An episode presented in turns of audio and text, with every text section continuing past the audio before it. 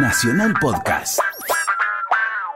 En España el único tema, el excluyente, es el conflicto entre Cataluña y España. En realidad uno podría decir que es un conflicto político que está atravesado por banderas. Efectivamente, la marcha del día 8 de octubre, el domingo pasado, fue una marcha en la que algunos recuerdan que nunca hubo en Barcelona tantas banderas españolas.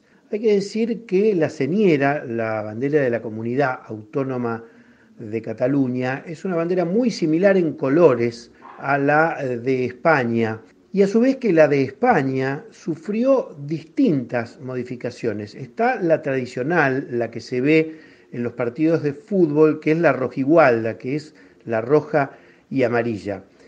Pero también hay una serie de cuestiones de orden político, histórico, que marcan modificaciones en la bandera española. Hoy la bandera oficial española es la que tiene el escudo de los reyes borbones. Esa es la bandera que tienen que llevar los españoles, o que lleva, mejor dicho, a las marchas. En algunas de las marchas, en algunas, muy pocas, y eh, con un, yo diría, un episodio muy marginal, algunos llevan una bandera que fue la que instauró Francisco Franco en la época del el franquismo, el fascismo y el nazismo, que tiene un águila en el sentido de tratar de homologar los símbolos con los símbolos de Hitler y de Mussolini. La bandera, en realidad, aquí también tiene un signo de lo que es la historia de la República Española. Y allí buena parte de los análisis deben detenerse en lo que fue Cataluña en esa república. Todos recordamos que Cataluña está al lado de los Pirineos, fue el pasaje cuando las tropas republicanas comenzaban a verse completamente desbordadas por las fuerzas franquistas, Cataluña fue, junto al País Vasco, pero sobre todo Cataluña, el pasaje de muchísimos resistentes, al punto tal que lo que es el oeste de Francia, una zona que los catalanes reivindican como parte del gran país catalán, esa zona fue una zona en la que se quedaron muchísimos republicanos y sentaron sus reales allí. La historia de Cataluña es la historia de una nación o de una comunidad o de una cultura, como quiera llamarse, que tiene por lo menos 800 años, que tiene una historia muy rica,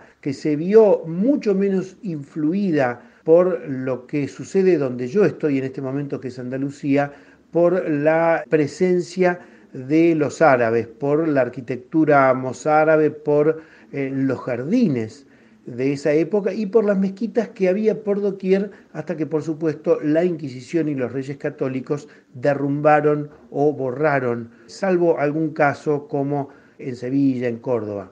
La lucha por la nacionalidad que hoy se establece es una lucha que, como decía antes, tiene un sesgo político muy marcado, además de todas estas coloraciones difíciles de abordar en unos pocos minutos que tienen que ver con la historia del país. En lo político hay que decir que la crisis de 2007 puso de relieve la corrupción en España, al punto tal que hoy muchísimos alcaldes, muchísimos funcionarios, algunos exdiputados, personas que hicieron negocios con la banca, están en prisión, están en prisión común, juzgado por jueces comunes. La familia Pujol, Jordi Pujol fue el histórico alcalde de Barcelona y después presidente de la Generalitat de Cataluña, se vio muy salpicada por la corrupción al punto tal que Pujol está procesado, no preso, pero buena parte de su familia, además de estar procesada, está presa.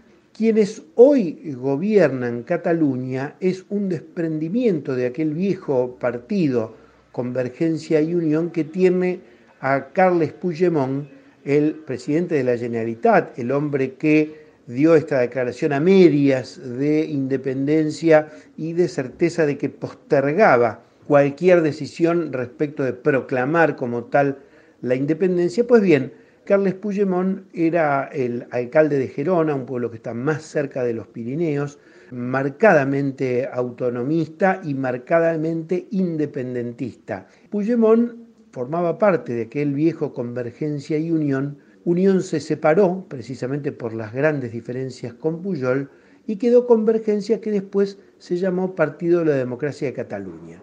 A su vez, este partido, que representa a la gran burguesía catalana, se unió con la Esquerra Republicana, Izquierda Republicana, y también con la CUP, que es la convocatoria de la Unidad Popular.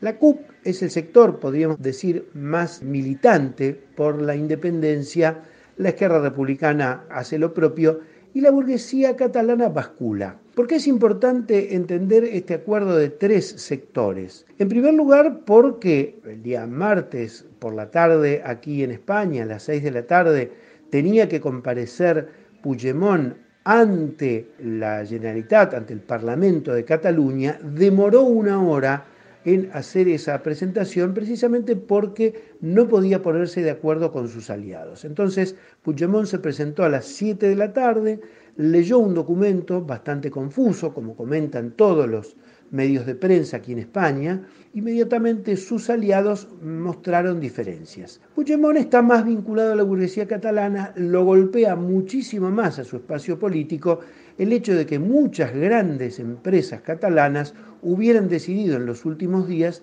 radicarse en otros puntos de España. Muchos lo hicieron aquí en Málaga, otros más importantes lo hicieron como la Caixa, una de las empresas más grandes de España. Ese banco decidió radicarse en Madrid y así muchísimas empresas se mudaron. A su vez, Puigdemont es más sensible que sus aliados a lo que sucedió con la Unión Europea. Puigdemont prometía que Cataluña iba a ser un Estado independiente dentro de la Unión Europea. Sin embargo, lo que en realidad sucedió es que no hubo ninguna señal de la Unión Europea para alentar la independencia de Cataluña. Una última nota que debe tenerse en cuenta y es lo que mucha gente se pregunta de si Cataluña vive de España o es un mito. La Constitución de 1978 fijó una manera de repartir los impuestos que se recaudan en todas las comunidades autonómicas de una manera diferencial, para favorecer probablemente más a los sectores desaventajados. Este es el caso de Extremadura y Andalucía, donde los ingresos per cápita, los ingresos por habitante son mucho menores que en las comunidades más ricas, como es la comunidad de Madrid, la comunidad de eh, Cataluña y también la comunidad vasca. Esa constitución decidió que al País Vasco se le diera más impulso.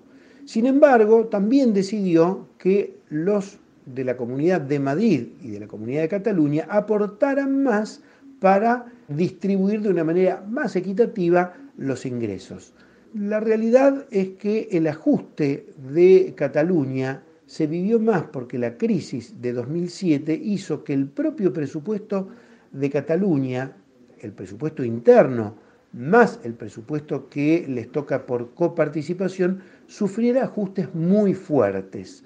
Y acá los partidos catalanistas decían, la culpa es de Madrid que no nos da lo que nos corresponde. Sería un largo debate, sin embargo es muy difícil creer que por un simple mal reparto de los fondos coparticipables se puede generar un movimiento de la magnitud que se generó en septiembre y primeros días de octubre. Sobre el futuro es muy incierto, es muy difícil saber. Va a reunirse el gobierno de España, encabezado por su presidente Mariano Rajoy, probablemente dé señales más claras de qué piensa hacer con Cataluña, si piensa intervenir, si piensa, bueno, hay un artículo de la Constitución, el 155, que le permitiría ante un desacato, ante una ruptura del orden constitucional, así lo considera España, este llamamiento al separatismo, le permitiría intervenir. Sin embargo, es muy difícil prever qué es lo que puede pasar, como también era muy difícil prever lo que iba a decir ayer Carles Puigdemont. La realidad es que España está convulsionada. Yo que observo esto no con la misma mirada de los españoles, veo en España muchas caras de hermanos latinoamericanos, veo muchos norafricanos, veo muchos rumanos, veo muchos ucranianos Y precisamente los puestos de trabajo no solamente son para los españoles de las comunidades más desfavorecidas, sino para los extranjeros. No están presentes en este debate porque ellos no se expresan y porque los partidos son todos españolistas y catalanistas. No son partidos que puedan mirar a la España que alberga a muchísimos otros seres humanos. Hay que recordar que España cuando pasó hambre, así como Perón mandó trigo con Evita a la cabeza, hay que recordar que muchísimos españoles se fueron a trabajar a Francia, a Alemania, a lugares donde encontraban lo que en su tierra no tenían. Posiblemente hace dos generaciones de eso, y esta España, parte de la Unión Europea,